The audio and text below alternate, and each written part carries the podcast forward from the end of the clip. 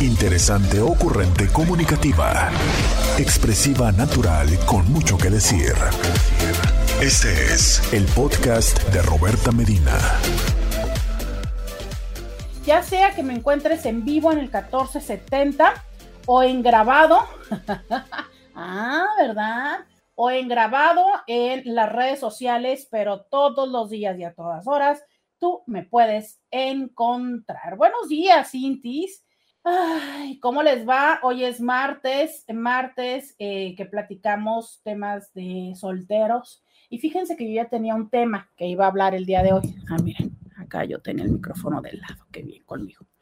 Fíjense que yo eh, quería hablar un tema con ustedes, pero ya les he dicho que pues este, que pues bueno, a mí me gusta hablar de los temas que yo eh, escucho tanto en consulta como con mis relaciones, mis amistades y eh, también en la consulta.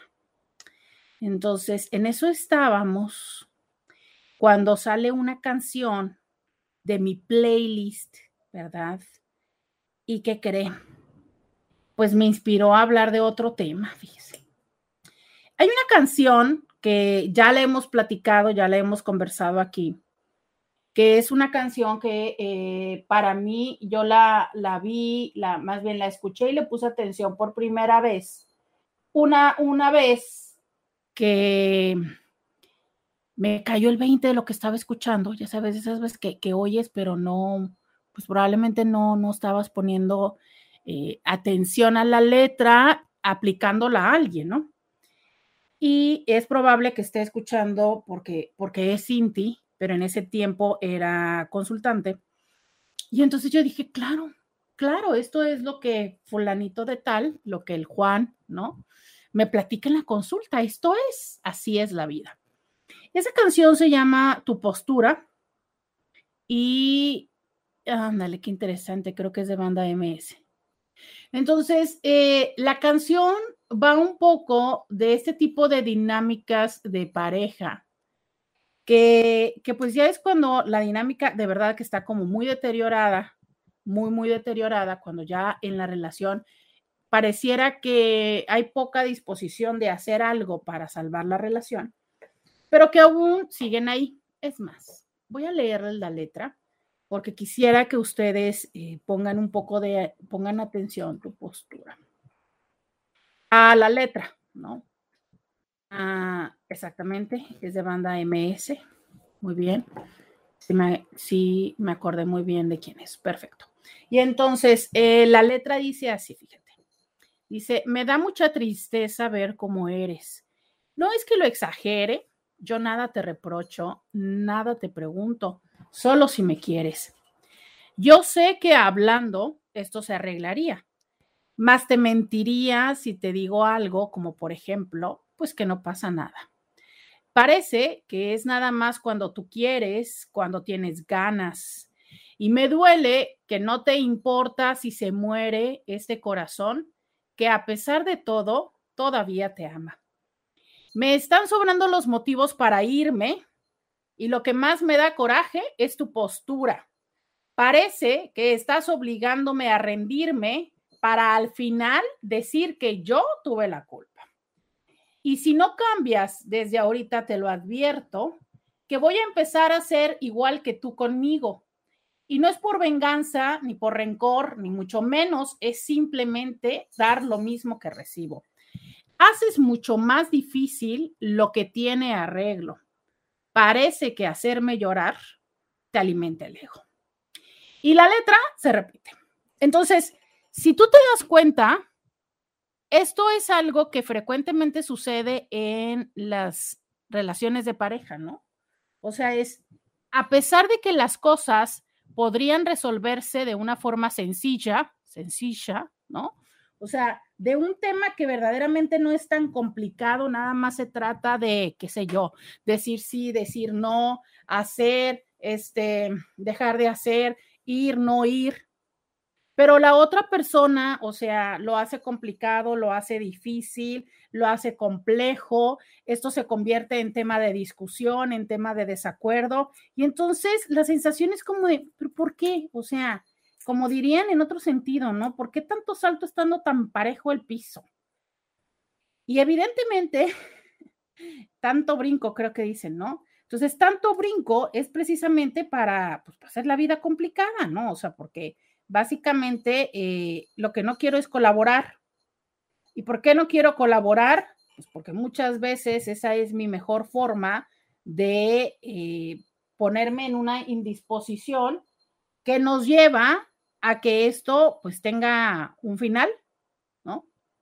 Entonces esto me recordó una vez más, les digo, esa canción me, me parece que tiene muchos ángulos por los cuales me recuerdan casos que, veo en la consulta. Pero hoy el ángulo que quiero tomar, que pudieran, insisto, que pudieran ser múltiples ángulos, pero hoy el ángulo que quiero tomar es, recuerdo de lo que las monjas me decían. Recuerdo que eh, había una parte, ¿no? Que desde ahora pienso, probablemente también es desde este machismo y este feminismo malentendido, ¿no? O sea, desde esta parte de cómo tienen que ser los hombres y las mujeres. Entonces recuerdo que había una forma de decir, a ver, tú como un caballero, como todo un caballero, tú tienes que hacer que la mujer te deje, ¿no? O sea, es, no puede ser un mal caballero dejándola, porque eso la lastima. Entonces, tú lo que tienes que hacer es que ella te deje, ¿sabes?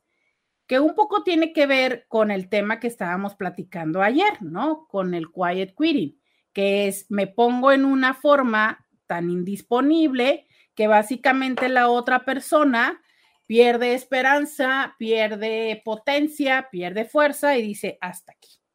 Entonces, esta es una dinámica que yo recuerdo que se le decía a los chavos, a los hombres, ¿no? De como parte de la caballerosidad, no seas tú quien termine la relación. Lleva las cosas a que ella sea la que te truene, para que no la lastimes. Yo quiero saber, vamos a empezar por ahí. 664-123-6969, Intis. ¿A ti te dijeron eso cuando eras un chavo pequeñuelo, ingenuo de la vida? ¿También te dijeron que había que hacer que las mujeres te dejaran?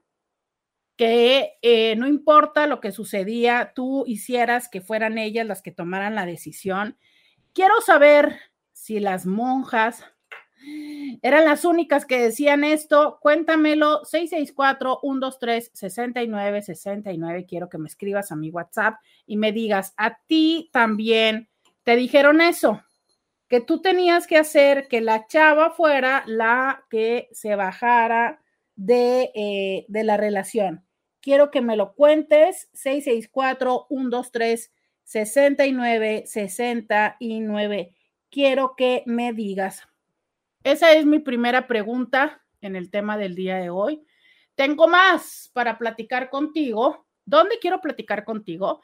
Pues en el 664 123 69 69. dice, hablando de caballerosidad, Kelly Ripa dice que su matrimonio desde el punto de vista sexual ha sido exitoso por casi 30 años porque su marido tiene la regla de la caballerosidad en la cama. Ella siempre debe venirse primero.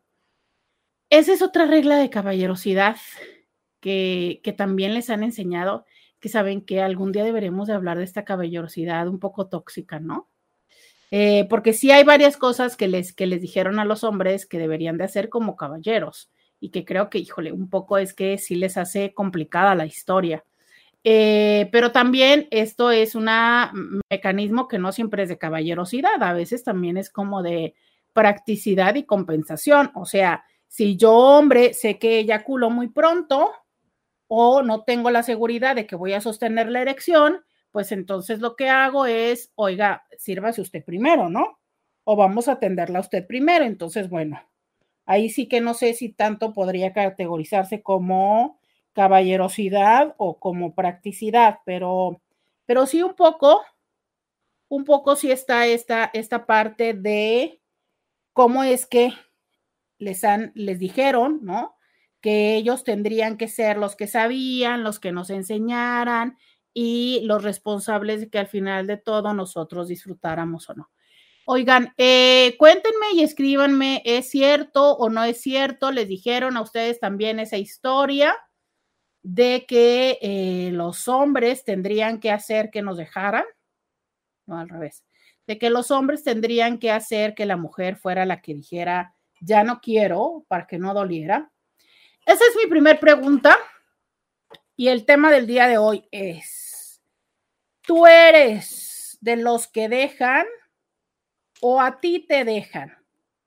664-123-6969, el tema del día de hoy. ¿Tú eres de los que dejan o a ti te dejan en las relaciones de pareja? Haga usted en esta pausa un recuento de todas las relaciones que usted ha tenido y dígame, ¿es más frecuente que usted haya decidido bajarse del barco o es más frecuente que la otra persona te dice, sabes qué, ya no, hasta aquí. Si es así, te diste cuenta antes, de repente te llegaba la noticia, cuéntamelo, hoy quiero platicar de los truenes. ¿Eres de los que truena o a ti te truenan? No, más bien te terminan, porque lo de te truenan ya son otra cosa, ¿verdad? Y bueno, es que hoy no es jueves de sexo. ni noticiero de violencia, entonces, bueno, no vamos a quedarnos en te terminan o terminas. Ese es el tema del día de hoy. Llega mi primera pausa a la cual tengo que ir. Y, oiga, aunque sea, dígame buenos días, ya llegamos y ya volvemos. Podcast de Roberta Medina. Ya regresamos, 664-123-6969 el día de hoy que estamos platicando. ¿Tú eres de los que eh, te truenan la relación de pareja o eres de los que termina la relación? Quiero que me cuentes. Estamos aquí en diario con Roberta platicando de esto. Y el día de hoy los noto muy callados. ¿Hoy por qué? O ayer dijeron que porque era lunes, oigan, Intis, yo ya estoy cayendo en la conclusión. Miren, como que ustedes hay ciertas temporadas en que les da por hacerme sufrir. Ya tenían rato que no me hacían sufrir, ¿eh? pero ya van dos días. ¿Y saben qué hacen cuando me hacen sufrir? Se quedan callados en el programa y ya al final me mandan mensajes. ¿Ustedes saben cuántos mensajes se me quedaron por leer el día de ayer? Muchos mensajes, Intis, que no pude leer porque me escriben al final. No hagan eso, Intis, no hagan eso. Escríbanme casi desde el principio para pues tener más tiempo para leer sus mensajes. De verdad, que eh, luego me los dejan al final y, me hago la estresación, me hago la estresación. ¿Por qué quiero hablar del tema de si tú eres eh, de las personas que dejan o de las personas a las que dejan? Es que no quiero spoilear, por eso quiero que primero ustedes me digan las cosas, pero como no están queriendo decirlas todavía, se me hace que voy a tener que empezar yo a contarles la, el trasfondo de todo esto. Pero antes, en lo que ustedes me escriben, porque Oigan, es que todas y todos hemos tenido relaciones de pareja. Esto es que usted ya me puede decir en promedio entre las personas con las que ha estado si ha sucedido que usted ha terminado la relación o han terminado la relación con usted. Esa es la pregunta a manera de estadística, si no me quiere contar la historia, pero díganme ustedes, los de, los que deja o de los que lo dejan. Oye, eh, antes que empiece yo a leer esto, voy a contarles algo que descubrí hoy. Resulta, ¿sabías tú que eh, esta compañía de chocolate confitado, por cierto, hay toda una historia del por qué eh, inventaron los MMs? E, esa compañía, la verdad es que ah, al paso del tiempo, que ya tiene muchísimos años, eh, han tenido una muy buena idea de crear personajes. Entonces está eh, el, personaje del M&M rojo, del M&M azul, del M&M amarillo, y los han hecho como tal, como personajes, o sea, le han puesto que sus ojitos, sus manitas, y les han dado una personalidad. Entonces, eh, si bien es cierto, la mayoría de la memorabilia está en las tiendas especializadas que tienen en Vegas y, no sé en algún otro lugar donde las, las deban tener, ¿no? Em, pero eh, la parte interesante es esto donde han hecho eh, un, acercamiento de estos personajes con una personalidad cada quien. Entonces, de lo que ahora recuerdo, eh, por ejemplo, el amarillo es un personaje que es así como miedosillo, ¿no? O sea, como, como tímido, temeroso. El personaje rojo es el que se jura como el super galán, el que así, ¿no? El todas las puede. El, la verde es como la coqueta de, la, de la familia.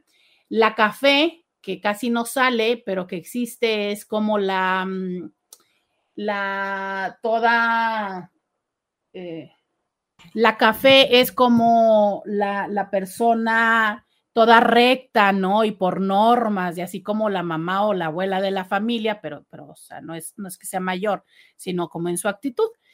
Entonces, eh, pues bueno, estos personajes que, que, más bien las personas que hemos ido pues a las tiendas o que, o que nos gustan este tipo de animaciones o que te das cuenta de estos anuncios que llegan a poner en el Super Bowl, pues a lo mejor has reconocido estos personajes que se esconden detrás de estas eh, figuras.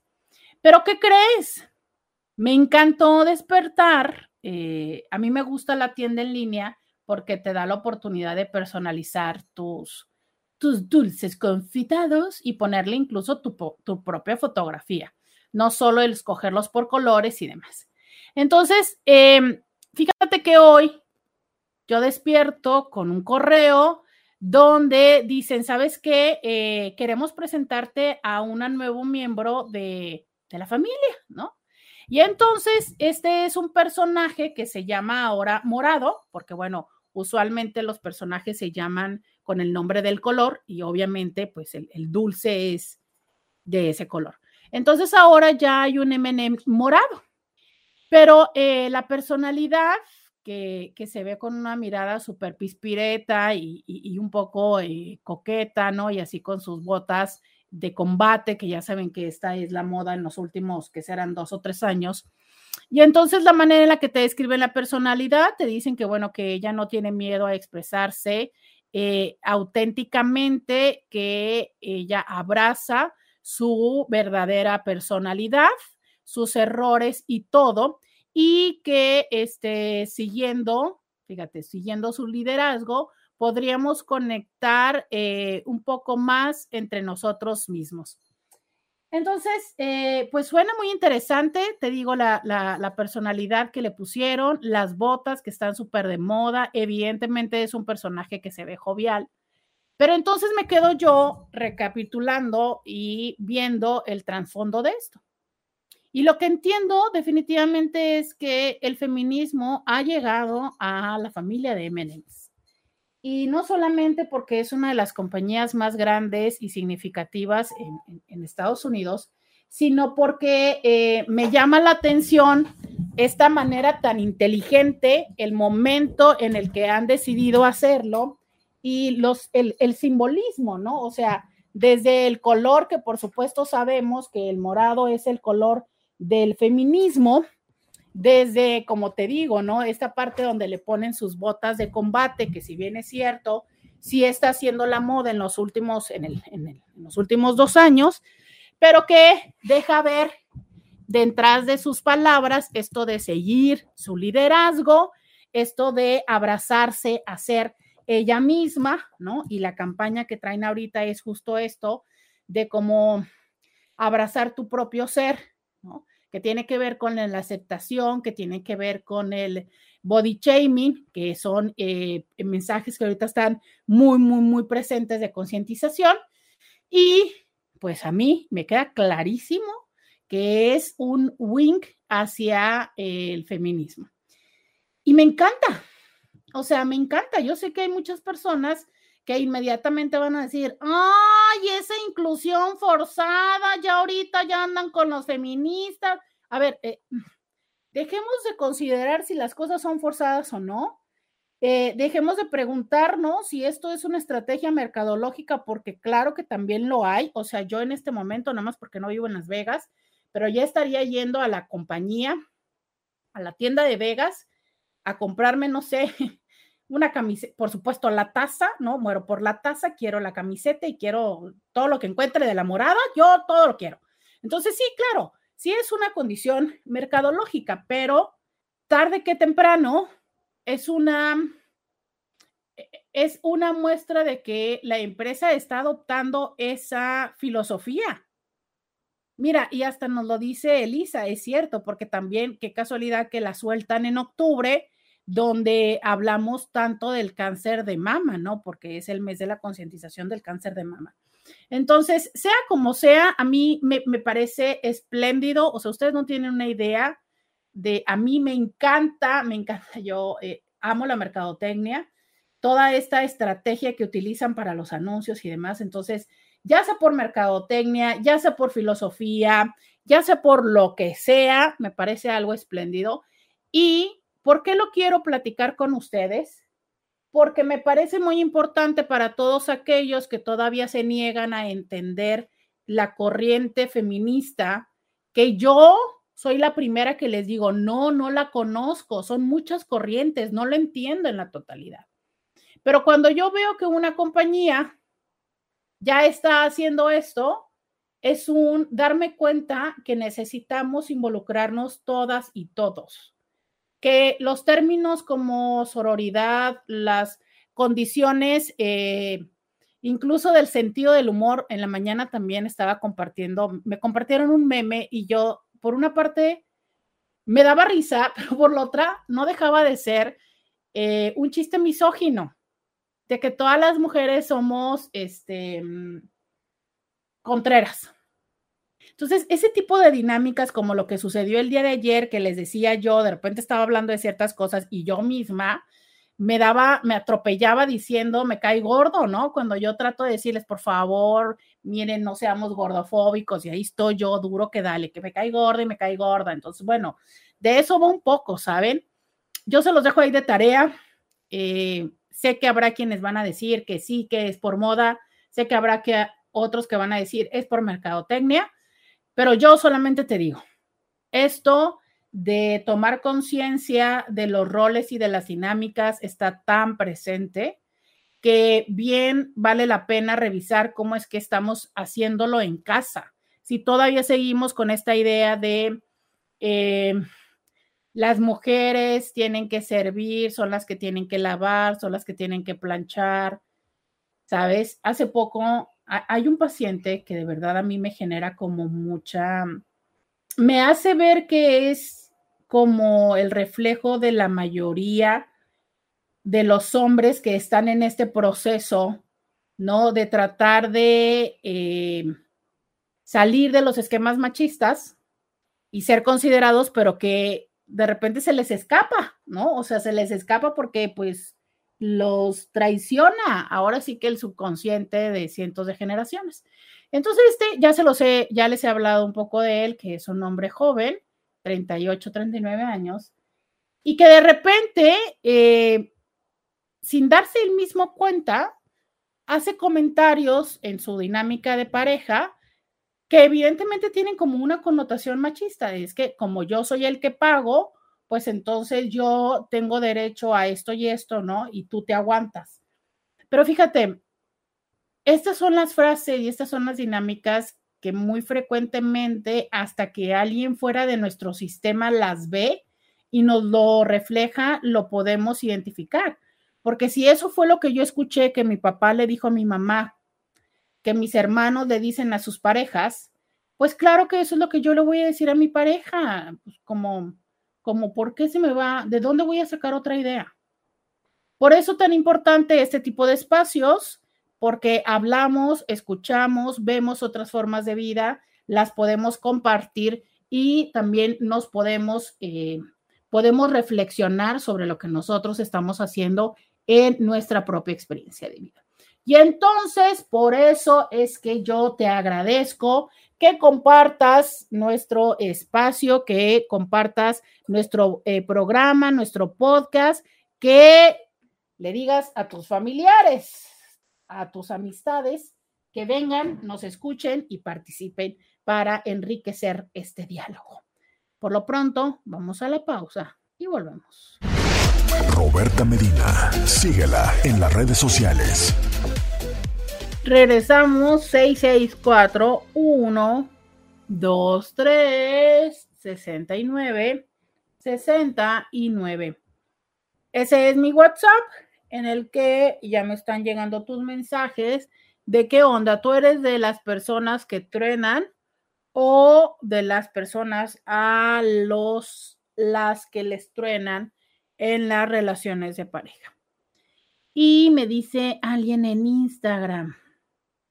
Muy buenos días, Dios la cuide, bendiga siempre. Esas reglas de caballerosidad es muy extensa. A veces es más sano decir adiós y no esperar que la mujer te termine con el sexo, pasa igual. La mujer primero. Eh, hoy no voy a hablar del sexo porque eso sí nos conviene. No, no es cierto.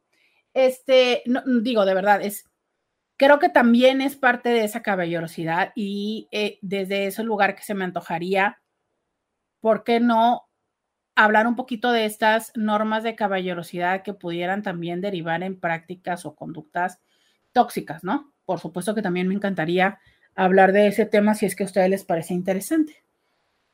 Y como les digo, ¿no? Entiendo que lo sexual a veces no es por la caballerosidad, sino por la eh, practicidad.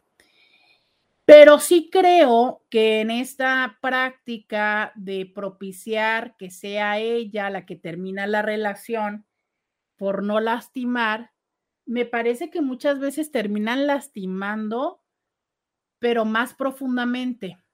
O sea, terminan mermando la confianza, la autoestima, eh, la salud mental de los hijos, ¿sabes?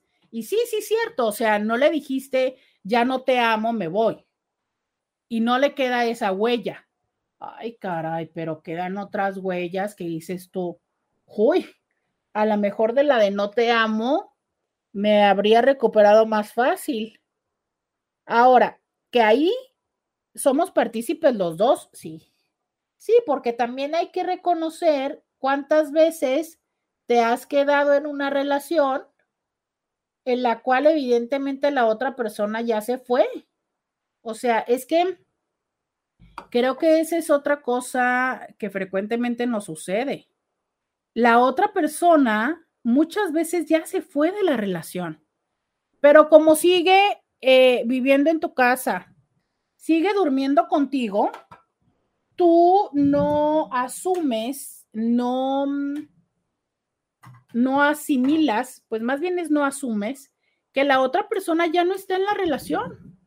O sea, ¿desde cuándo que la otra persona ya se fue? Y no necesariamente se fue con alguien más. No, no necesariamente se fue con alguien más. Pero ya no está ahí. O sea, por ejemplo, estas personas que aplican esta filosofía de, uy, no, yo me voy a esperar a que él o ella me termine ¿Estás de acuerdo que muy probablemente ya no están en la relación? Aunque pudiera parecer como un poco confuso, porque podríamos interpretar como parte del compromiso el voy a esperar a que la otra persona me diga que ya no. ¿Sabes? Hay personas que lo podrían y que lo viven como una muestra de amor, incluso como a veces hasta como la última muestra de amor, de le voy a dar la oportunidad a que sea ella que me termine, ¿no? Como para que entonces su orgullo no, no lastimarle el orgullo. O para que entonces le pueda decir a su familia que ella fue la que tomó la decisión. Y es cierto. Quisiera decir que no, pero la verdad está en que muchas personas socialmente le otorgan un valor diferente a si la relación terminó porque tú la terminaste o porque te terminaron. Lamentablemente es así. Pero también, no sé, Digo, a veces eh, creo que esto puede ser una estrategia que funciona cuando las demás circunstancias de la relación de pareja no son evidentes, no son obvias. Porque si ya, por ejemplo, el maltrato y la falta de respeto y todo lo demás ya era tan evidente y tan obvio, pues la verdad está en que a veces es como de, uy, pues mi hijita, no sé qué te sirvió eh, que tú hayas sido la que terminó la relación cuando el otro te ya te puso el cuerno cinco veces, te pasaba la mujer por enfrente, tiene hijos con dos, ¿no? ¿Sabes? Digo, y solo por decir un ejemplo, solo por decir un ejemplo. Agradezco los mensajes que me llegan a través del WhatsApp y por supuesto que también los mensajes de audio. Vamos con este de audio. Lo que aparenta ser machismo en realidad funciona en todo. El que paga manda, es correcto. Solo que en la pareja se debe ser un poco más cuidadoso con el detalle, pero esa es la realidad. Sucede a la inversa. Si la mujer es la que sostiene la casa, ella manda y es muy evidente cuando lo hace cuando ella sostiene el hogar, hace gala de su poder, sin más miramiento. Yo creo que mm, yo creo que hay una parte de sí, o sea, el, el dinero da poder y las relaciones de pareja muy frecuentemente son relaciones donde la dinámica de poder está presente, ¿sí? Totalmente de acuerdo contigo. Pero el hecho de que hagan gala o no de su poder, yo lo encuentro más como por personalidad, no necesariamente por género. Em, hay hombres que definitivamente te, te, hacen y te restriegan que, que ellos son los que mandan que ellos son los que pagan. Te, te, lo hacen, o sea, es como, pues que no te quede duda, ¿no? Y, y hay otros que no. O sea, hay otros que tienden a ser como, pues no sé, más sutiles, gentiles o lo que sea. Y claro, es que también hay mujeres que, que te lo dicen con toda, con toitica, la actitud y demás. Y hay mujeres en las que, pues simplemente la dinámica se da así y no lo hace. Yo también quisiera decir, ¿qué hace que una persona tenga la necesidad de demostrar el poder? ¿Sabes? De, decirte, de hacerte sentir esto, ¿no? A lo mejor ahí también hay que eh, identificar cuál es la dinámica compartida que genera esto. O bien, también identificar si la persona es así, o sea, si la persona no nada más es que eh, al marido, a, la pareja, le haga sentir el mira quién manda, sino es una persona que va por la vida haciéndole sentir a las personas quién manda y que a lo mejor también en su trabajo es exactamente igual, ¿no? Le recuerda a sus subordinados quién manda. Entonces, eso hace que sea menos doloroso que en la relación de pareja te, te, te haga patente quién manda, no, no, no, claro que no. O sea, creo que nunca, eh, nunca algo va a hacer que esa práctica se sienta bien. No lo creo, ¿no? A menos de que sea una dinámica eh, en, durante un juego erótico, pues a lo mejor ahí sí. Y dije a lo mejor. Pero fuera de, de una dinámica erótica, pues yo no encuentro cómo va a estar chido que te estén haciendo patente. Eh, el mensaje de mira quién manda, ¿no? O de eh, yo, yo, yo soy quien decide las cosas. De verdad es que, pues, no veo cómo es que esto pueda sumar, pero eh, hay personas que sí, que sí lo hacen, por supuesto, una vez más, como siempre, tiene que ver con historia de vida, tiene que ver con dinámicas familiares. Cuando la persona es así, ¿vale? Es que yo quiero decirte, si la persona era así desde que la conociste, si la persona es así fuera del ámbito y de, y de la pareja. Pero si la persona es así solo en la relación de pareja, es cuando yo les digo, a ver, es que sí o sí nos toca ver como pareja en qué estamos aportando para que la persona sea así con nosotros, ¿sabes? O sea, a veces em, es el extremo al que empujamos a la pareja con su, sea, nosotros la empujamos con nuestra propia actitud. Y llega un momento en el que como yo sé que lo que te puedo decir o hacer y en lo que no me puedes rebatir es en el tema del dinero, porque yo soy quien pone el dinero, entonces es como que mi última herramienta o mi última, mm, sí, mi última herramienta para lastimarte. Y ahí es donde lo aplico. Pero vuelvo a lo mismo, tiene que ver más con la dinámica de la relación, no con el hecho de que las mujeres, el género femenino, cuando son las proveedoras de casa, eh, lo canten más, yo así lo veo. Eh, cuéntenme ustedes, a lo mejor, este, a lo mejor estoy en una situación diferente, ¿no? Estoy viendo solo una, un ángulo, pero no creo. dice, miren, no creo y aquí lo confirma, ¿no? Dice alguien por acá, dice, yo no concuerdo con eso porque yo no pago, pero sí mando. Exacto. Yo creo que es como con la personalidad y las dinámicas de relación. O sea, ¿por qué una, por qué una relación llega al extremo? O sea, ¿cuáles son las dinámicas que están presentes en la relación que lleva al extremo de tener que estar marcando quién tiene el poder?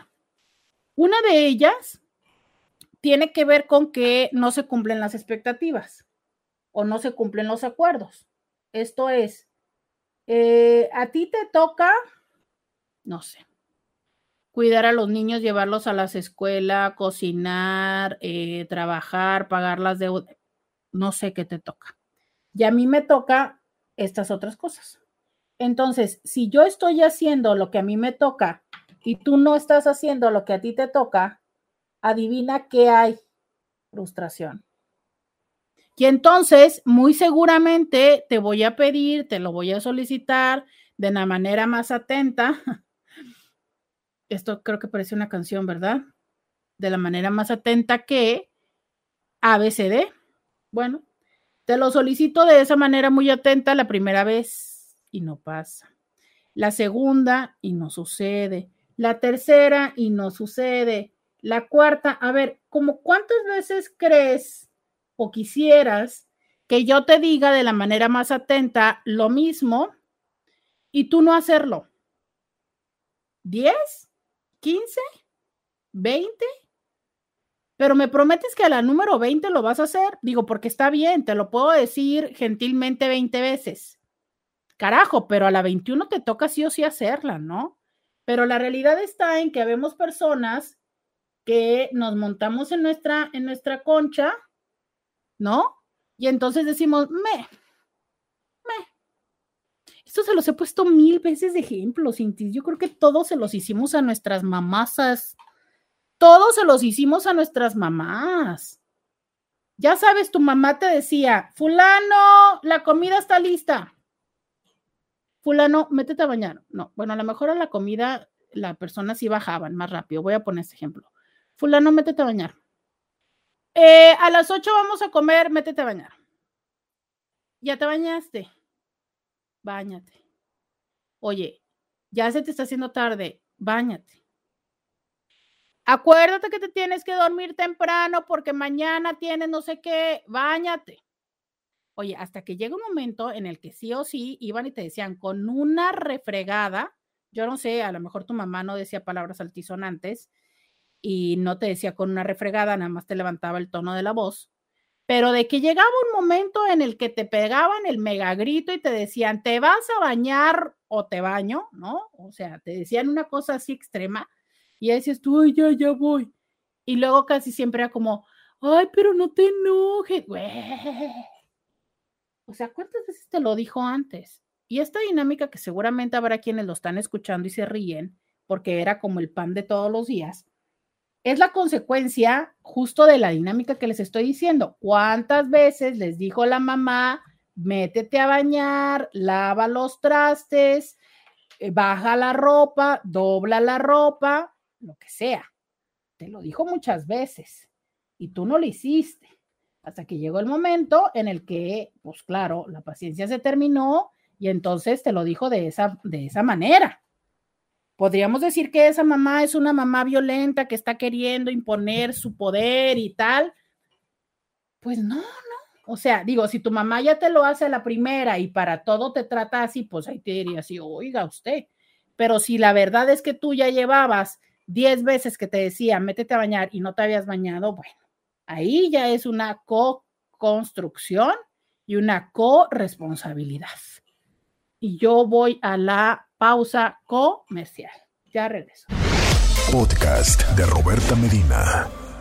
Ya volvemos y leo sus mensajes aquí al 664 123 69 69 dice alguien. Oli, hermosa, he tenido pocas relaciones, pero siempre había sido yo la que terminaba con ellos hasta que me topé con mi último ex. Terminé por gostearlo un año después. Terminé por gostearlo un año después, me buscó un y regresamos. Como el mes discutimos y me dijo que no quería estar conmigo, que esto no iba a funcionar, mientras me decía que le pidiera que no me dejara me dijo que si quería tener un hijo para que nunca me dejara de ver, a lo que le dije que nunca le pediría que se quedara y que no quería tener un hijo de él. Salimos de su depa porque había estacionado mi auto adentro, ya afuera en el auto. Solo le pregunté si estaba seguro, me dijo que sí, mientras me abrazaba, a lo que respondí, ok, hasta nunca. Terminó el abrazo, puso una cara como de que iba a llorar y se salió de mi auto. Yo me sentí en paz, lo pude bloquear de redes, cosa que no había podido hacer en ese año de ghosting, pero luego me sentí utilizada, vengada, pero sobre todo tonta. Y obviamente mi ego se dañó al grado que retomé terapia, una que había empezado unos meses después del ghosting. Pausa para tus comentarios, Roberta.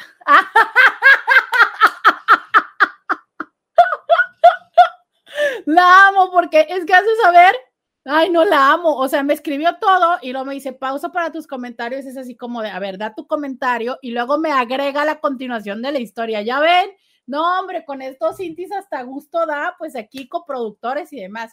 Pero a ver, entonces, andabas con él, lo gosteaste durante un año, te busca y regresa.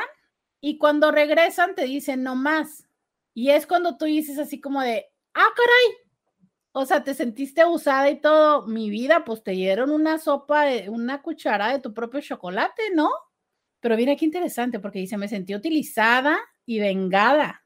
Sí, qué fuerte. O sea, ¿sabes qué? Es que, hijo, sí.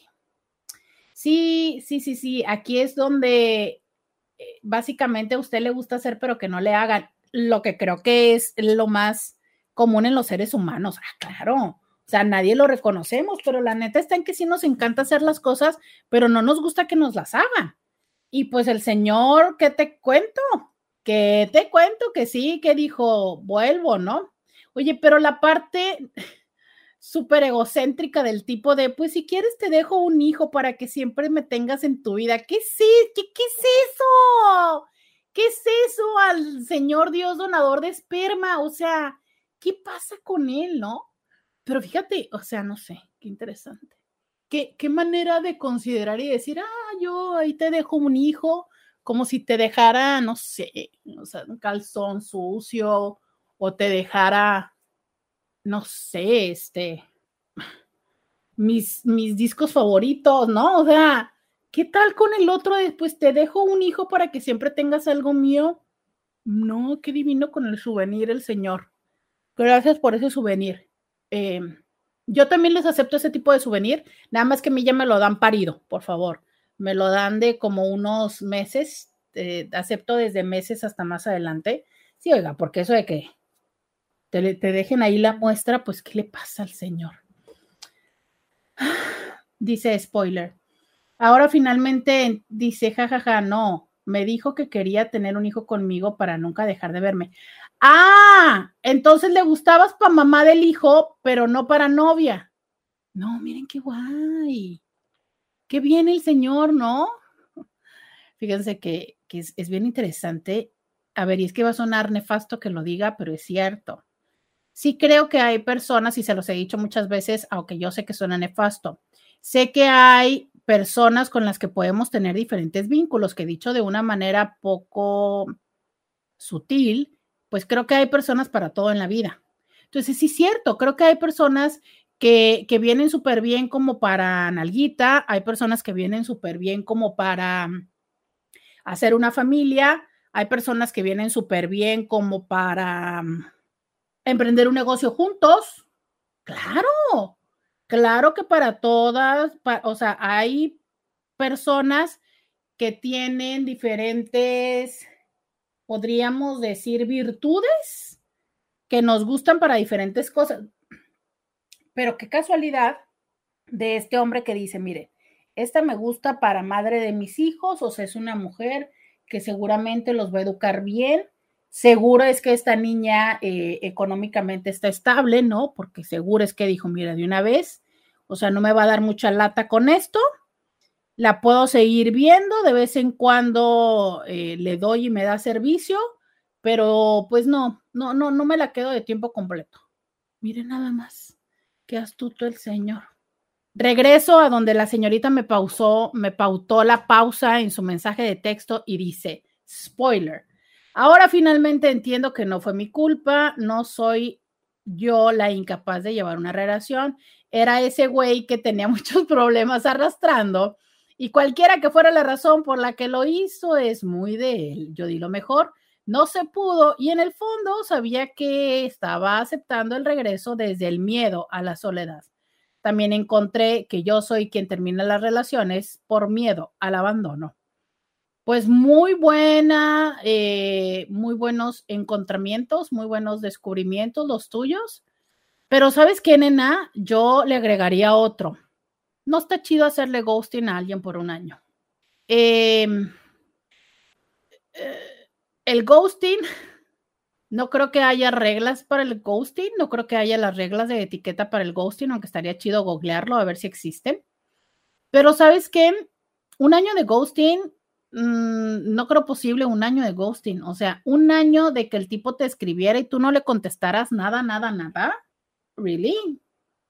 Como quién estaba más, em, eh, más raro, ¿no? Porque no quise decir más enfermo de los dos. O sea, él que después de un año te seguía escribiendo y obvio te seguía escribiendo porque al menos le aplicabas el visto. O sea, si tú me dices, es que yo nunca le escribí nada, pues al menos le aplicabas el visto y esa ya era tu forma de interactuar con él, ¿no? A ver, es como si de verdad te seguía escribe y escribe y escribe y tú no querías saber nada de él, pues mijita lo bloqueas. O sea, esa fue una dinámica que los dos sostuvieron como por un año.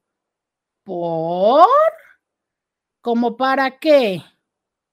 Entonces, desde ahí ya se estaba sembrando la segunda temporada, ¿no? Así como, como cuando termina la serie de la primera temporada en Netflix y ya te empiezan a pasar los previews de la segunda, hasta de cuánta mamita. Primer punto. Segundo punto. Eh, sé, sé perfectamente que estamos en, en los tiempos y, a ver, te voy a ver, estoy segura que eres joven, sí, así es. Eh, estamos en los tiempos y estamos en la generación, los que estamos jóvenes, en nuestros 20 de practicar el ghosting, el whatever, ¿no? Ya se los he dicho muchas veces, todas estas tácticas, el breadcrumbing, el orbiting, todas esas. Pero me gustaría que mis intis que tienen un trabajo terapéutico, porfis no lo hagan, ¿no? A ver, el ghosting tiene que ver con buscar evadir una parte de las consecuencias de nuestras decisiones. So, yo sí les invitaría como que si de plano ya no quieren nada con alguien, pues díganlo, ¿no? Ahora, que si lo que quieren es mantener la velita prendida, pues hay otras técnicas mucho más efectivas que el ghosting. Y también es válido. Claro que también es válido decir, pues mire, es que la verdad, yo tampoco lo quería para pareja, pero yo dije, bueno, igual y luego como para un que hubo les qué. Y ahí se confirma lo que ya habíamos dicho, que te dio una sopa del propio chocolate. Vamos a la pausa y volvemos. Roberta Medina, síguela en las redes sociales. Bienvenida, bienvenido a la segunda hora de Diario con Roberta. Te saluda Roberta Medina, soy psicóloga, sexóloga, terapeuta sexual, terapeuta de pareja de lunes a viernes, la INTI con la que platicas temas de la vida, del amor, del sexo y de lo que sucede a tu alrededor. Gracias por estar aquí conmigo el día de hoy martes que estamos platicando, preguntándonos, ¿ustedes son de los que truenan o de los que terminan en la relación? Leo eh, este otro comentario que me manda esta chica del comentario anterior y dice, muchas gracias por tus comentarios en esa pausa, me ayudan bastante. Y morí de risa cuando lo leíste mientras te carcajeabas. Es que de verdad me encantó, se los digo de corazón, disfruto mucho el estar aquí con ustedes porque me, más bien, cuando ustedes hacen ese tipo de, ayudas, me parece muy tierno de su parte y se los agradezco mucho. Usualmente un programa pues tiene eh, productor, tiene auxiliar, ya sabes, alguna persona que estuviera leyendo las redes, que estuviera colaborando y cosas así. Y como ustedes se dan cuenta, yo estoy aquí solita y hago todo y este y tengo déficit de atención además, entonces de repente se me van las cabras y se me van las ideas o, o tal. Entonces, cuando ustedes me ayudan, que yo les digo algo y que van y lo googlean, que me pasan la información, que leen algún artículo que les parece interesante y me lo mandan y me dicen, mira, Roberta, creo que este te sirve de tema, que como, como aquí, ¿no? Que me dice, eh, cuando se me va alguna palabra y que ustedes me la recuerdan, o esta chica que me dice, ok, te voy a leer el mensaje, te voy a escribir el mensaje, te lo voy a poner que esta es la pausa para que hables y luego ya te voy a contestar lo que ya sé que me vas a preguntar no sé, se me hace muy lindo y de verdad les agradezco muchísimo, muchísimo su ayuda para que esto eh, funcione mejor. Muchas, muchas gracias. Me encanta, dice alguien más, ella me representa. Sí, a ver, hablando de quién paga, manda un pantallazo y dice, él se encarga el 100% de lo económico y yo le doy el 100% de apoyo y amor. Soy una inversión para él. Mujer deja que su novio pague todas las cuentas. Él se encarga el 100% de lo económico y yo le doy el 100% de apoyo y amor. Claro, pero a ver, eh, justo esto platicaba yo eh, el día, el domingo con unas amigas. E, en esta parte de la cultura que tenemos, pues yo creo que todavía las personas en el, ¿qué será? Como en el cuarto piso, creo que a lo mejor de los 35 para arriba, eh, pero que creo que las nuevas generaciones que ahorita están en sus 20 ya no es tanto una realidad la expectativa de que ellos paguen todo. Creo que conforme van pasando el tiempo es una costumbre o una norma que se va perdiendo, al menos por un tiempo porque también creo que conforme vas haciéndote mayor y te vinculas con personas menores, eso también cambia. Entonces, entre más diferencia de edad hay, mayor, casi podríamos decir que más te toca aportar económicamente en la relación. ¿Por qué? Independientemente de si estás en una dinámica de sugar o no, la lógica es que vas a ganar más tú que la otra persona que muy probablemente a lo mejor tú ya tienes 5 o 10 años trabajando y la otra persona apenas va en su segundo año de trabajo y no va a ganar lo mismo que tú en la mayoría de las veces. Entonces, eh, esa es una realidad. Pero esta realidad que tiene que ver con la edad es una realidad que no distingue géneros. O sea, es conforme nos vamos haciendo más grandes, hombres y mujeres, y nos vamos vinculando con personas menores, es mayor la posibilidad de que las personas mayores terminemos pagando o siendo económicamente responsables en mayor proporción. Así lo pongo, hombres y mujeres. Ahora bien, aún así, y que creo que es lo que se ha perdido, este es un modelo que por cientos de años fue funcional y que independientemente del feminismo, creo que el reto es cuando no hemos entendido cómo llevar esa dinámica en un equilibrio. O sea, ella dice, yo soy la inversión para él, ¿sabes? Yo me encargo del apoyo y del amor. ¿Qué es el apoyo? No me voy a poner filosófica a decir cuál es el amor. ¿Qué es el apoyo? O sea, porque yo entiendo que el apoyo, ¿no? Y veo aquí a un hombre que está muy planchadito de su camisa. Yo entiendo que entonces esa es parte del apoyo. O sea, que si tenemos una casa, que si tenemos hijos, que si tenemos perros, gatos, eh, que si vamos a hacer la dieta keto, yo me encargo de eso. Porque yo, esa es la parte que yo hago, ¿sabes? No porque sea una mujer tradicional o porque sea una chat, no, porque yo hago lo doméstico y tú aportas. Ahora, que si el acuerdo entre los dos es que yo voy a tener una asistente doméstica y no voy a hacer eso, ah, qué chido. Pero entonces me voy a hacer cargo de la asistente doméstica y de lo que la asistente no haga. ¿Por qué? Porque a veces hay unas personas que van y te ayudan, qué sé yo, eh, a limpiar, pero de todas maneras a ti te toca lavar y te toca cocinar. Pero entonces yo voy a ser la responsable de que cuando tú llegues haya comida y que si necesitas llevar lonche al trabajo, lo lleves. Ah, pero entonces hay personas que no son conscientes de esto y que se quedan en casa y que ya porque llevan a los niños a la escuela y los recogen, sienten que todo lo demás no lo deberían de hacer. Y lo digo hablando de hombres y de mujeres. Hace poco tenía en consulta precisamente una pareja que estaba así.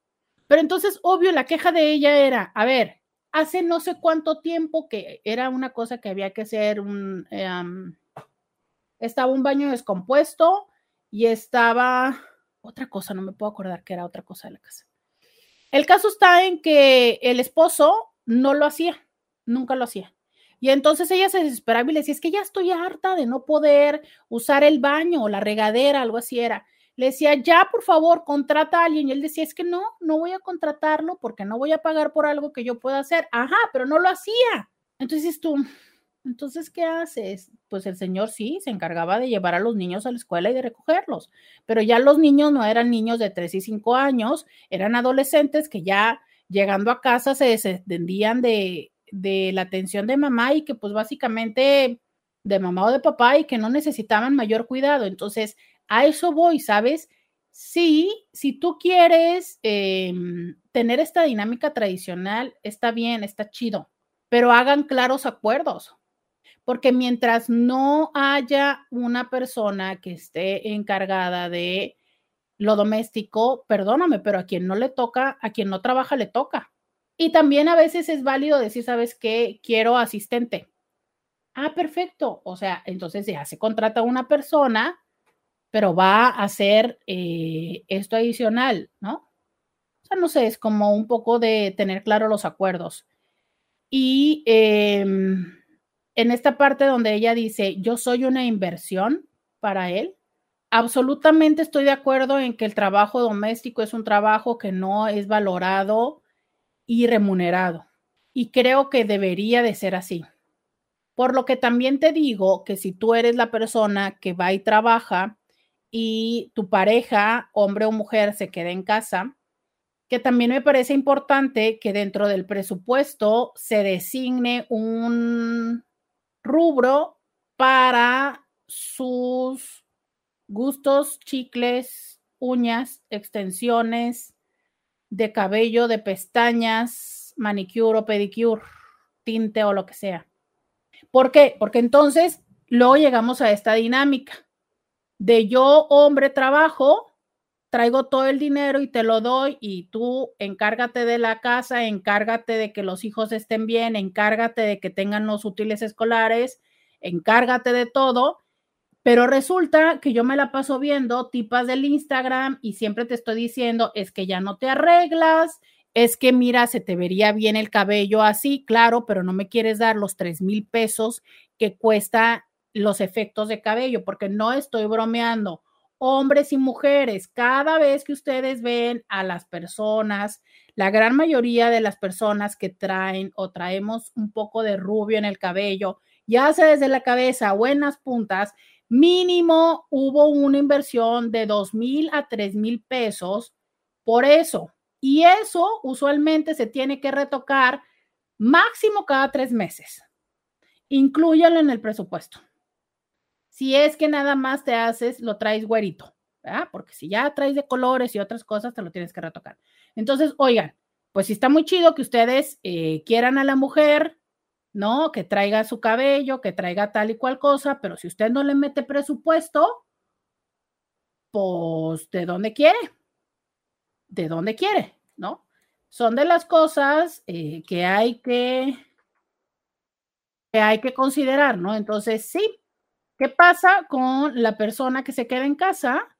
que si no genera económicamente, no tiene de dónde hacer ese tipo de cosas. Y es parte de lo que hay que incluir.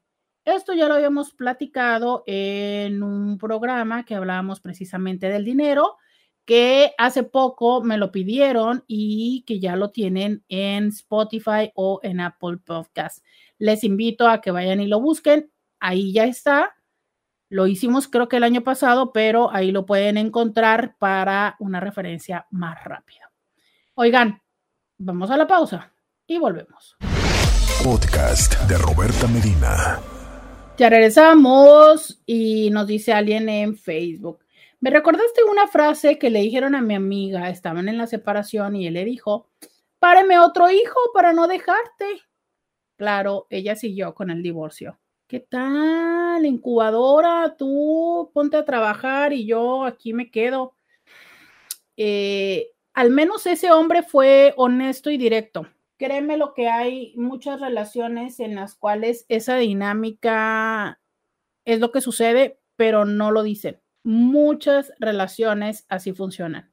A veces es consciente o a veces es inconsciente y cuando ya sienten que la relación anda cascabeleando, sas, ¿no? Es que otro hijo nos puede hacer sentir, es que fuimos tan felices cuando Juanito era bebé que otra vez. Claro que no, claro que no. Eh, gracias por sus stickers de buenos días. Gracias por sus stickers de buenos días, dice alguien. Hola, buenos días. Yo crecí en una familia matriarcal insana. Casi nadie se casaba, pero el que lo hacía era para divorciarse. A la primera de cambios, lo que no me gustaba, salía corriendo, era una persona muy inestable. Tristemente llegué hacia el matrimonio, pero tuve la bendición de encontrar un hombre que cree fielmente que el matrimonio es para toda la vida. A la fecha vamos a cumplir 27 años de casados. Tengo la firme convicción de que hemos llegado hasta aquí por el gran amor y la paciencia que me ha tenido. Eh, pues yo también.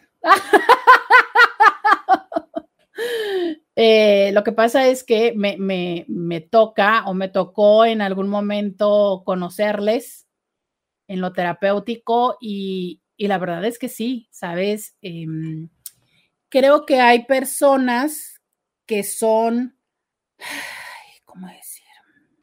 Miren, en nosotros, en nuestro sistema nervioso central, para fines prácticos y académicos, decimos que se divide en dos. O sea, es, está el sistema simpático y el parasimpático. Y uno es el que te activa, ¿no? El que te despierta, el que te mueve, el que... Y el otro, parasimpático, es el que te detiene, el que te lleva a dormir, ¿sabes? Entonces uno te activa y el otro te relaja. Y es el equilibrio entre estos dos sistemas los que mantienen la vida. Por eso es que en algún momento nos despertamos, pero también llegado un momento del día, tenemos que dormir. Para las personas que padecen dificultades para dormir, que padecen de insomnio, muy frecuentemente es que se sobreestimulan que entre otras cosas sabemos que uno de los estimulantes básicos y de mayor uso por los seres humanos es la cafeína. Y entonces el sistema simpático está así como de, ¡eh, eh, eh, No, pues oiga, usted le dio cafeína y el otro está como, ¡hurra, eh, vamos, sí! ¿No? Tipo como que anda bailando zumba. Pero usted quiere tener el cuerpo acostado en la cama y dormir. Oiga, pues no, ¿verdad? Si le dio cafeína y lo puso a bailar zumba, ¿cómo quiere que duerma? ¿Por qué? Porque estimuló el sistema simpático. Entonces hay que también darle chance al parasimpático y, ¿por qué no? También estimular el parasimpático con rutinas que nos lleven a dormir y que puedan eh, establecernos este equilibrio. ¿Qué es lo que quieras hacer, Roberto? Bueno, que creo que habemos personas simpáticas y habemos personas parasimpáticas en la vida. Entonces hay personas que son intensas, eh, intensas, a veces esa intensidad puede llegar al grado tóxico, pero hay personas que son este, orientadas al drama, ¿no? Drama oriented o drama queen, que son intensas, que son apasionadas, que son este, escandalosas, que son eh, dramáticas, a veces hasta víctimas, ¿no? Acá, histriónicas. Hay otras personas que son tranquilas, apacibles, ¿no? O sea, ya sabes, esas personas que las ves y hasta te dan paz. Es más, hasta a veces para quienes somos en el otro lugar, ¿no? Nos dan flojera.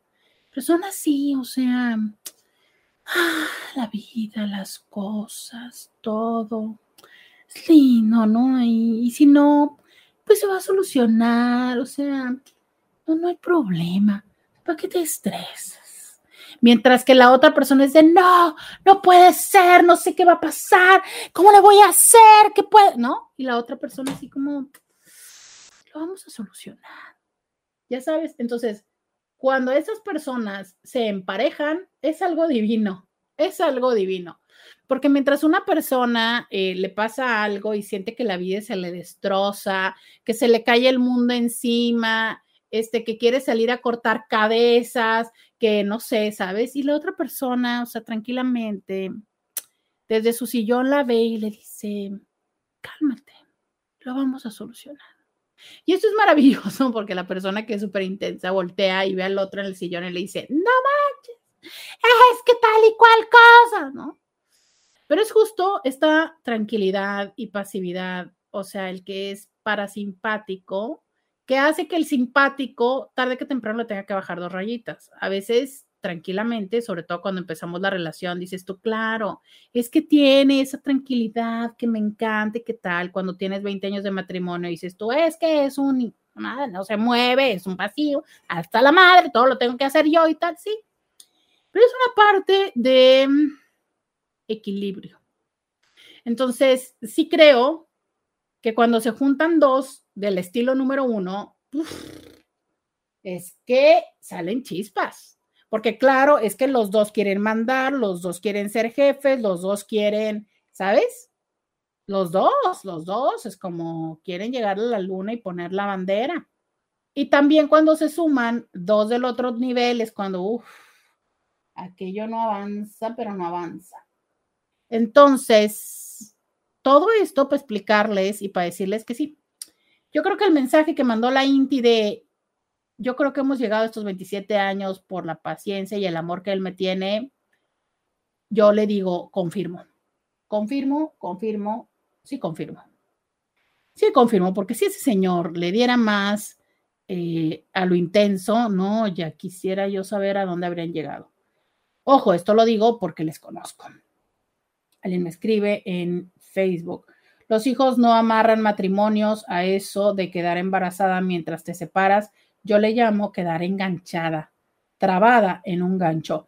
Eh, fíjate que yo esos niños eh, los bauticé como niños goma, como de niños pegamento, ¿sabes?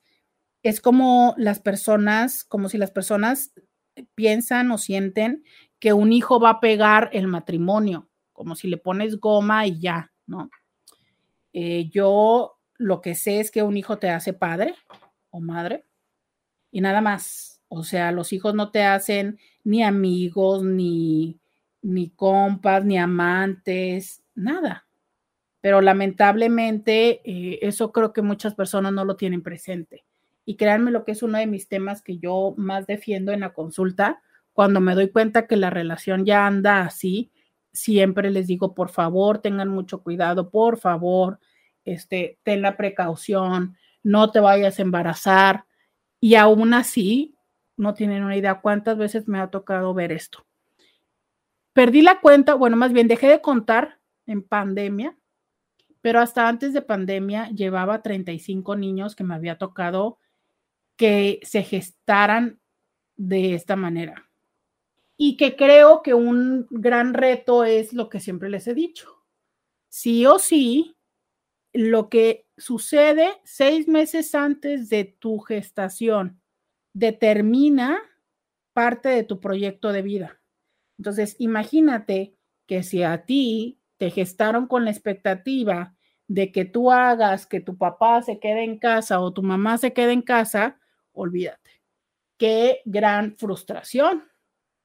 ¿Por qué? Porque es algo que no necesariamente está en ti. Entonces, si, no lo logras, o sea, básicamente es eh, vivir en el fracaso, ¿sabes? Y esto es algo que se siente cuando, cuando no logras conseguir lo que se supondría que tenías que hacer. Además de que probablemente no haya recursos en el sistema para, para atenderte, ¿no? Si se está viviendo ese truene. Entonces, por favor, no lo hagan, Intis, no, no lo hagan. Si ustedes ya andan, como yo digo, cascabeleando en la relación, tengan mucha precaución en no irse a embarazar. Yo tengo el caso de una muy buena amiga que se ha casado cuatro veces, aparte de que ha tenido otras dos relaciones serias que no terminaron en matrimonio y en todas la han mandado ellos a ella a volar, todas las veces, o sea, seis. Pero la verdad es que no es un caso complicado de entender, sino complejo de que ella asuma el costo de sus actitudes y acciones, que es lo que todos los amigos comunes hemos visto y hasta se lo hemos dicho, pero a ella le vale y después sufre y sufre diciendo que siempre la abandonan.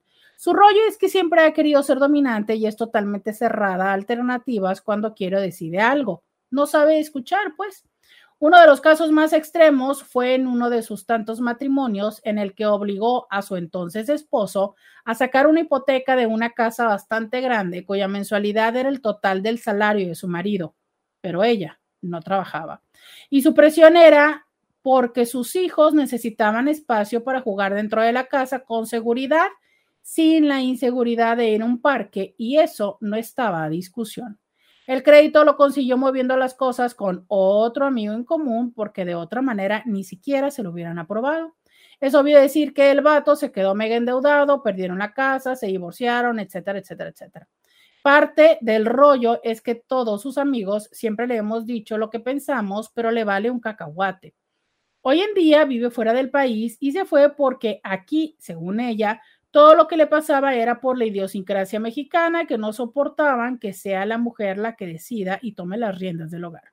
Cuando uno de la bola de amigos le puso en el chat grupal que no era eso, sino porque ella quería las cosas desproporcionadas y fuera de toda lógica, como lo de la casa, le deseó mucha suerte, pero le advirtió que no podía huir de ella misma. Qué fuerte frase. Tras eso nos dejó de contestar ese chat, aunque con algunos de nosotros sigue platicando en privado. Caso de Oh my God, pero 100% real, de una de mis mejores amigas. Qué fuerte la frase, ¿eh? pero qué frase tan genial. O sea, no puedes huir de ti misma. Y de este mensaje voy a comentar algo regresando de la pausa. Ya volvemos. Roberta Medina. Síguela en las redes sociales. Ya regresamos. 664-123-6969. Fíjate esto que, eh, que nos cuenta este Inti de esta persona que básicamente no escucha lo que la otra persona le está pidiendo, solicitando, necesitando, ¿no? Me parece interesante porque te voy a decir lo siguiente. Creo que socialmente eh, México, como muchos países de Latinoamérica, son, eh, son familias matriarcales. O sea, son familias en las que las mujeres tienen la autoridad. Se siente como que no, porque claro, es el papá el que provee e incluso el papá ha sido una herramienta de control para las mamás. Yo sé que esto no les va a encantar a muchas mujeres, sé que se van a molestar por mi comentario, pero muchas mujeres han hecho al papá este último recurso para ejercer control sobre los hijos. Cuando llegue tu papá, le voy a decir tal cosa. Entonces, el papá, que también sabemos que ha sido una figura ausente, pero a ver, ¿qué tanto es que verdaderamente sea una figura ausente por voluntad? Yo sé que hay muchos hombres que les vale tres cacahuates y que son verdaderamente ausentes porque andan o en la putería o en o distraídos. Pero de verdad es que hay otros hombres que son ausentes, carajo, porque no queda más de la vida. Porque son personas que se tienen que levantar a las 6, 7 de la mañana, 5 de la mañana, 3 de la mañana para cruzar la frontera, van dos horas para llegar al trabajo, llegan al trabajo, tienen la jornada laboral, salen de la jornada laboral dos horas para regresar a casa, vienen hasta la pared de enfrente de situaciones, problemas, cansancio, estrés, agotados, ¿sabes? De manera tal en que literal, o sea, no les alcanza más la energía y la vida más que para comer, si es que hay comida, y, buscar un rato de esparcimiento y volver a dormir y volver a la misma vida al día siguiente. Y yo sé que quienes estamos en casa estamos esperándoles como para que vean la tele con nosotros, para que platiquen, para que jueguen, pero ¿cómo le pides a un cuerpo que ya viene cansado de una jornada de 14, de 16 horas, que todavía se ponga a perseguir la pelota? ¿Sabes? Pero yo te estoy hablando de estos hombres donde obviamente está este compromiso de una jornada de 14, de 16 horas, de 12, que dices tú, o sea, es que ya no da más la vida. Entonces, esos hombres verdaderamente son ausentes, no lo sé. Creo que son hombres que, que a veces su forma de paternar, si es que eso tiene sentido, lo hacen desde el asegurarse proveer y como eso es lo que consideran que es eh, lo más importante, se cansan física y emocional e intelectualmente y no están para un acompañamiento emocional de los hijos. Entonces es la persona que siempre está ahí como de bulto en la casa, porque cuando está en la casa son los pocos momentos donde no está trabajando, pero que básicamente está en calidad de bulto, porque no le queda energía para nada más que para descansar y reponer la energía gastada. Entonces, estos padres, ¿no? Que no necesariamente, como lo digo, son ausentes emocionales porque, porque no haya un interés para con los hijos, sino porque su forma de estar para ellos es desde, desde proveer, desde otro lugar, ¿sabes? Entonces, perfecto, se presta esta dinámica para que el hombre no está y quién toma el control, quién toma las riendas de casa, la mujer. O sea, es, somos eh, una sociedad matriarcal. Sin embargo, como el poder económico lo tienen los hombres, que son los que proveen, y como vivimos en una sociedad machista, pues tarde que temprano la mujer agacha la cabeza, agacha la cabeza con el papá, pero frente a los hijos, la que lleva el poder y el control es la mamá. Siempre las malas del cuento, o bueno, la mayoría de las veces las malas del cuento son las mamás, ¿no? Y los papás son los justicieros, pero usualmente son los los que conceden. O sea, es la típica de la mamá no te dejó ir, pero vas y le ruegas al papá y entonces el papá sí te deja ir. Aunque efectivamente cuando le colmas el plato a tu mamá, tu papá es el que mete la justicia, ¿sabes? Y esto es una cosa que muy frecuentemente he tenido en consulta hombres que me dicen, estoy cansado de ser el malo del cuento, porque entonces mi mujer siempre me los manda para que yo los ajusticie, pero yo también quisiera tener un momento chido con ellos, pero como siempre tengo que ser el que está impartiendo la justicia, pues entonces ellos no quieren estar conmigo o me ven desde este lugar como poco valorado. ¿no? Como, ay, mi papá nada más nos regaña. ¿Por qué entra en este tema como manera de paréntesis? porque me parece interesante cómo la visión de ella es, ah, es que aquí, ¿no? O sea, los mexicanos no están acostumbrados a que la mujer sea la que toma las decisiones. No, perdóname, o sea, mujeres calzonudas, mujeres matriarcales, eh, mujeres matriarcas, siempre ha existido, siempre ha existido, siempre ha existido. El tema es que ser matriarca no significa que seas como que pases por encima de las posibilidades, eh, los presupuestos de las personas en tu familia, que eso es lo que ella hace. O sea, así como exige el que en la casa sea tan amplia como para que los niños jueguen adentro, seguramente es que también tiene otras exigencias que escapan de la posibilidad o sea, es simplemente esto, ¿no? A ver, ¿cómo se te ocurre poner una hipoteca que es todo el ingreso del esposo cuando es todo el ingreso? Porque dijeras tú, no, bueno, pero es que yo también trabajo o tenemos nuestras rentas. Ah, chido, gástate todo el sueldo porque viven con las rentas, pero si no, entonces, a ver, no confundamos. Eso no significa que sea una mujer que lleve el control de la casa. Eso significa que es una mujer que está desorientada en la expectativa.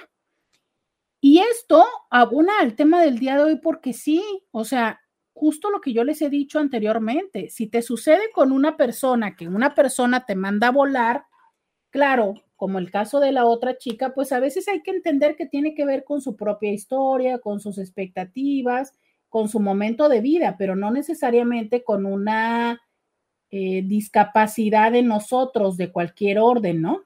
Pero también habría que entender que si constantemente la historia que has tenido en relaciones se repite, y no porque seas siempre a quien dejan, porque esto podría también explicarse desde cuántas veces no somos personas que nos cuesta trabajo, una, o tomar decisiones, dos, o actuar. Esto me parece que es algo que frecuentemente se confunde. Hay personas que me dicen, es que me cuesta tomar decisiones, pero llegan a consulta y ya traen la decisión. O sea, de verdad, ya saben que no quieren estar en la relación, ya saben que se quieren salir de la carrera, ya saben que se quieren salir del trabajo. O sea, la decisión está tomada. ¿Cuál es el tema?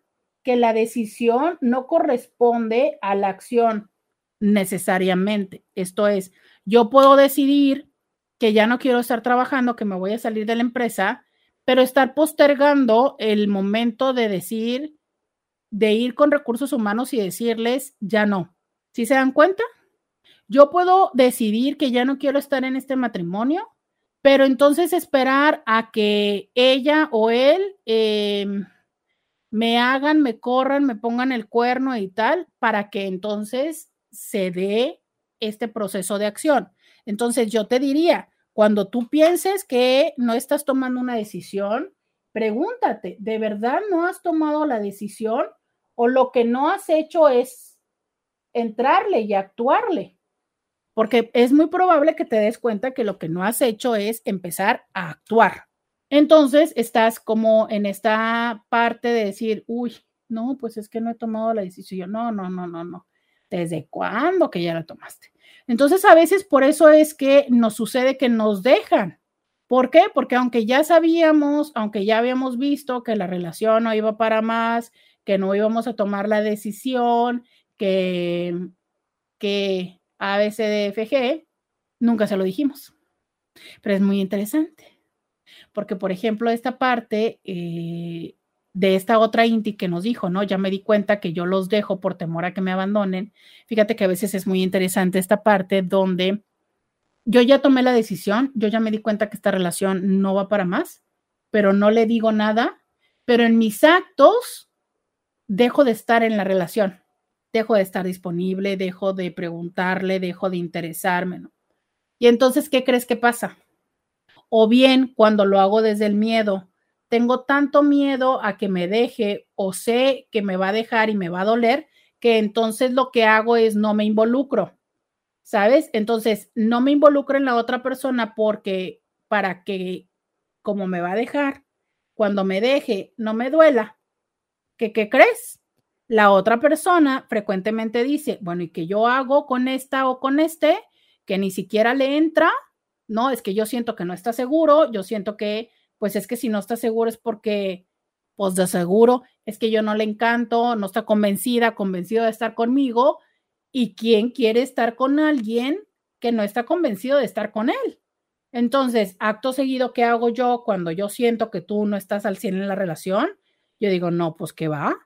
Es que, pues no sé, no quiere estar conmigo, no le encanto, no está listo, eh, no se ha olvidado de la ex, no quiere tener una relación y entonces, ¿qué hago? Yo también me empiezo a ir.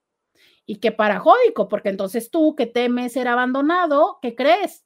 Termino abandonándote. ¿Por qué? Porque como no le entraste por estarte protegiendo, yo también me di cuenta que no estabas aquí y dije yo, pues con permiso.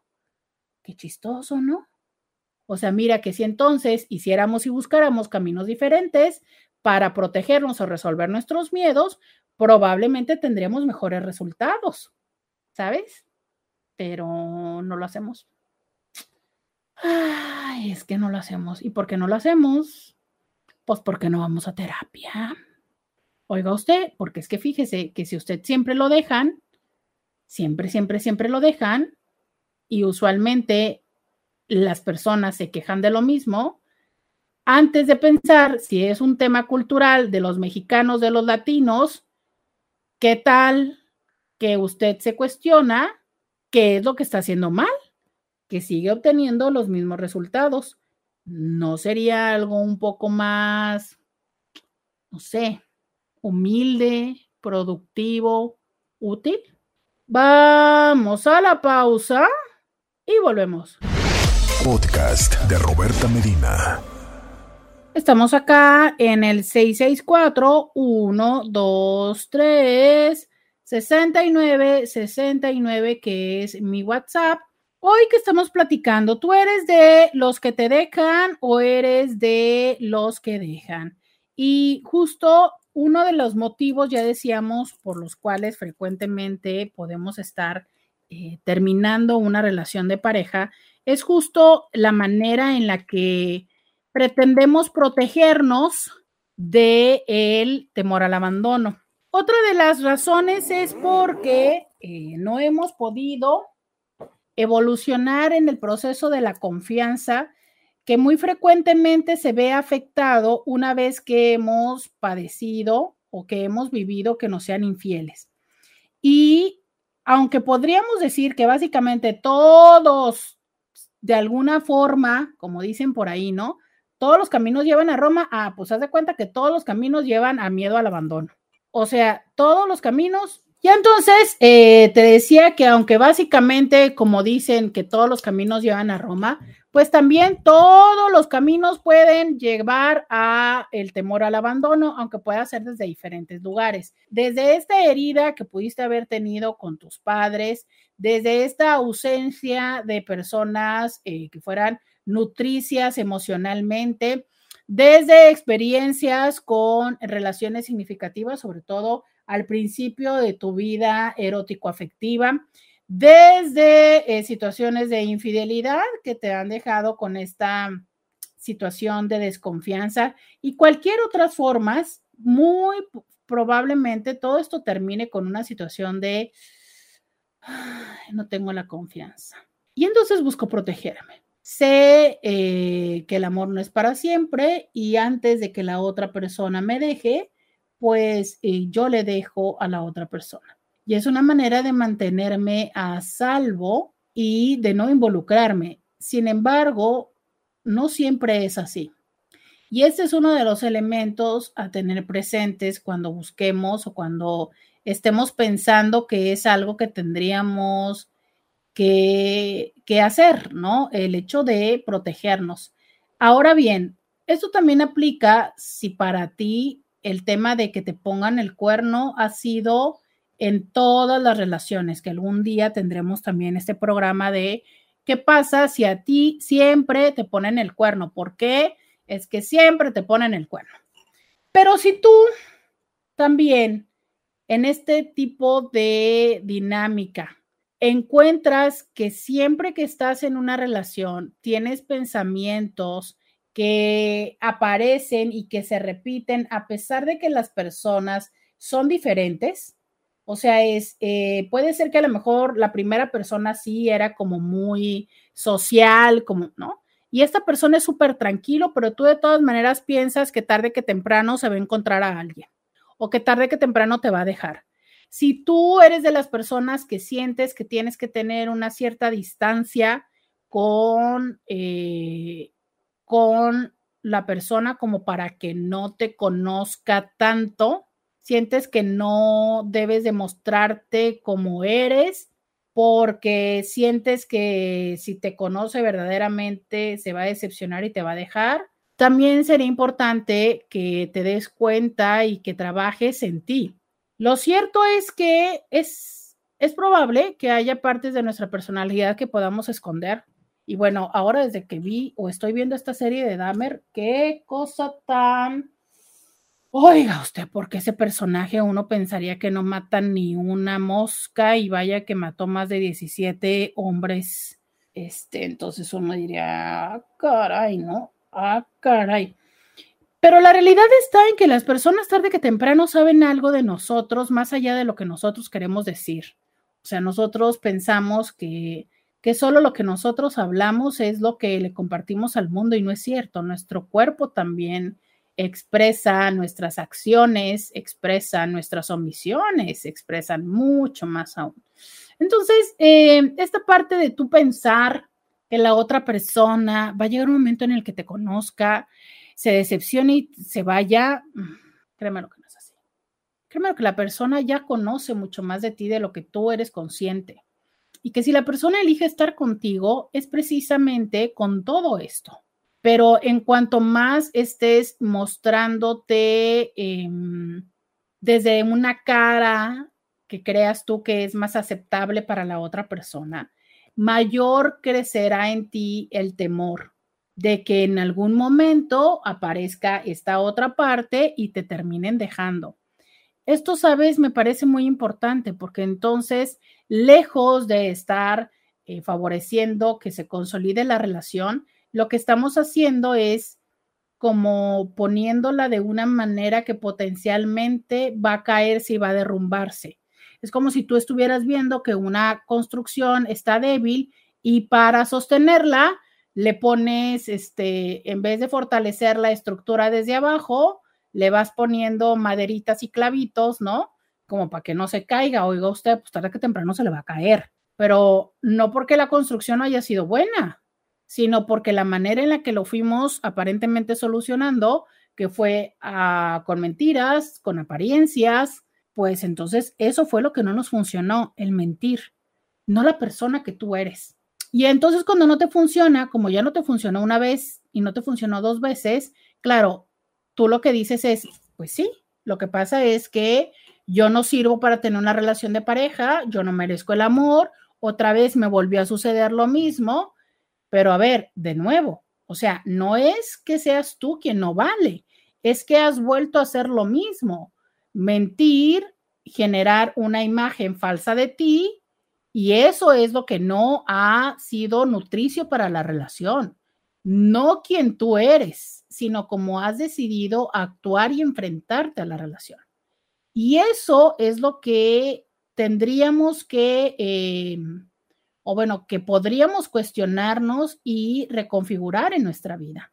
¿Sabes? Lejos de hacer, de cuestionarnos o sentirnos mal respecto a quienes somos y tratar de em, maquillarlo, es ver cómo es que podemos apropiarnos de nosotros mismos, de quienes somos como hombres y como mujeres, y desde ese lugar acercarnos a relaciones que sean más honestas, Ahora bien, es cierto, en esta vida hay un 50 y un 50% de posibilidades de que te dejen o que dejes.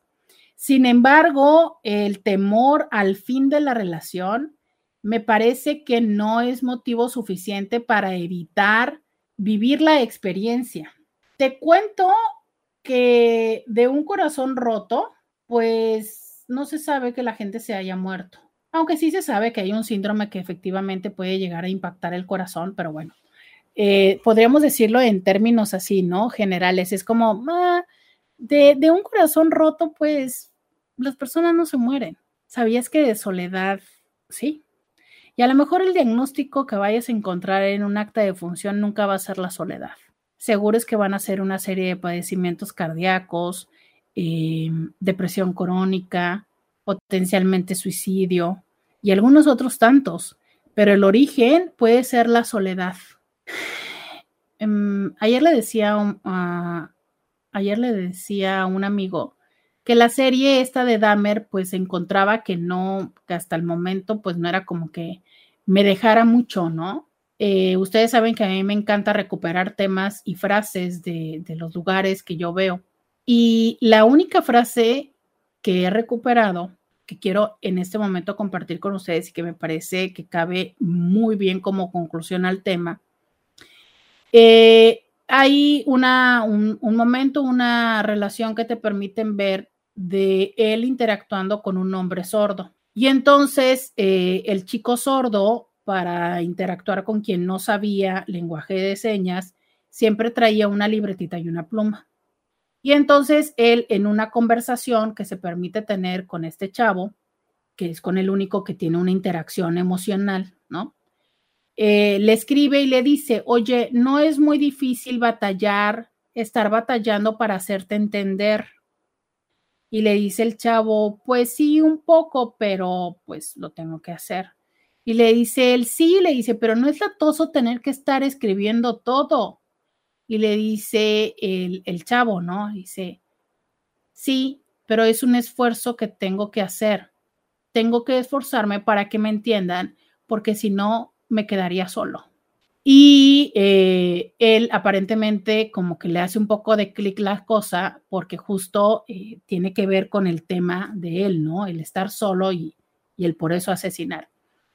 ¿Qué quiero decirte en la conclusión del tema de hoy? Es que a veces nos toca hacer ese esfuerzo por hacernos entender con la persona con la que estamos y no buscar huir y no buscar dejar y no aferrarnos a diferencias que a veces son verdaderamente tontas como para buscar la puerta de salida. No querer a la primera o a la segunda eh, de cambios, de que las cosas salen mal, decir, ya me voy, ¿sabes? O sea, no va por ahí, de verdad, no va por ahí. Tampoco te estoy diciendo que te quedes en una relación donde haya violencia, donde haya cualquier tipo de abuso narcisista o del que sea. Tampoco. Pero de verdad pregúntate si en esta práctica de dejar a las personas no estás escondiendo un gran miedo del cual, como justo se lo dijo este amigo de Lintia, la otra amiga, del cual es que tarde que temprano se te va a acabar las oportunidades porque de ti mismo no puedes huir. O si es que también lo que estás generando es precisamente que las otras personas dejen de comprometerse contigo y paradójicamente estás concretando el mayor temor de tu vida, que es que te abandonen. Muchísimas gracias, señor Scooby. Gracias a quienes estuvieron a través del 1470 de la M. Hasta mañana.